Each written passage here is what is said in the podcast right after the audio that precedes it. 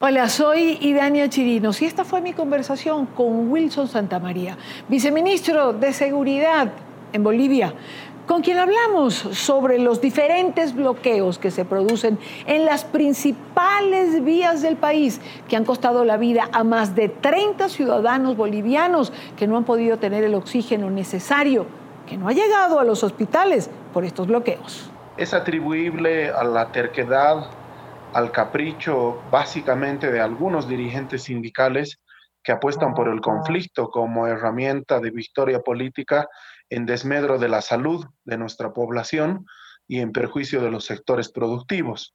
Eh, básicamente obedece a eso, ¿no? Una instrucción política de intentar generar más bloqueo y más perjuicio sin comprender que es a los ciudadanos a quienes se termina perjudicando en general. Hmm.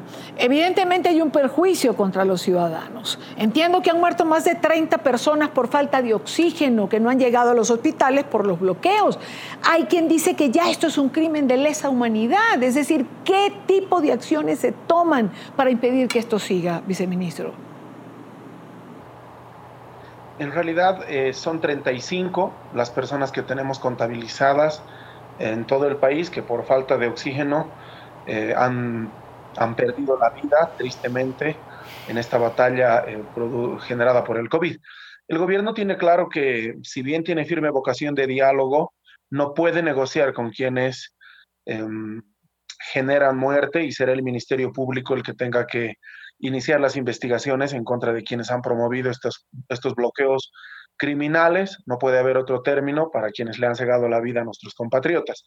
Por otro lado, tengo que decirle que hace unos minutos conocemos que el Senado, que es parte de la Asamblea Legislativa Plurinacional, ha recibido ya un proyecto para señalar fecha de la elección y lo ha derivado a la Comisión de Constitución, Legislación y Sistema Electoral, y que, por lo tanto, el pleno, el pleno del Senado va a tratar ese proyecto en una hora y media más o menos. Esa medida seguramente va a permitir, en el marco de la independencia de poderes, darle certidumbre a quienes exigen fecha de elección y por lo tanto debería iniciarse una desmovilización de quienes eh, han impulsado estas acciones sin justificación alguna. Hemos visto imágenes que llegan desde Bolivia con gente armada en los puntos de bloqueo. Eh, se comprende poco por qué el gobierno interino ha decidido como respuesta la inacción, es decir, ¿por qué no contar con la fuerza pública para despejar estos pasos que han costado la vida a más de 30 bolivianos, 35 como usted mismo ha dicho? Eh, buena pregunta, un par de precisiones sobre eso. Eh, ya el lunes hemos dispuesto la presencia de la policía y de las Fuerzas Armadas en varios ejes troncales del país, primero para evitar confrontación entre nuestro pueblo. Y segundo eh, para tomar presencia de Estado allí donde se han presentado imágenes de jóvenes encapuchados, con fusiles u otro tipo de armamento liviano y otro muy antiguo, por cierto, pero que desde luego pone en, zozobra a la población e intenta generar caos por el aparente surgimiento de grupos irregulares. En esto el gobierno es claro, exige al Ministerio Público actuar como corresponde, investigar y sentar precedente en contra de quienes pretenden romper la unidad de la patria. Respecto al uso de la fuerza, em, tienen que comprender lo siguiente, ¿no? Está claro que los sectores movilizados buscan una reacción de fuerza que termine con muertos para tener el argumento necesario y desembocar en una guerra civil en el país. El gobierno por eso agota todos los mecanismos de diálogo que parecen estar dando fruto ya con el tratamiento del proyecto de ley en la Asamblea Legislativa para evitar mayores decesos.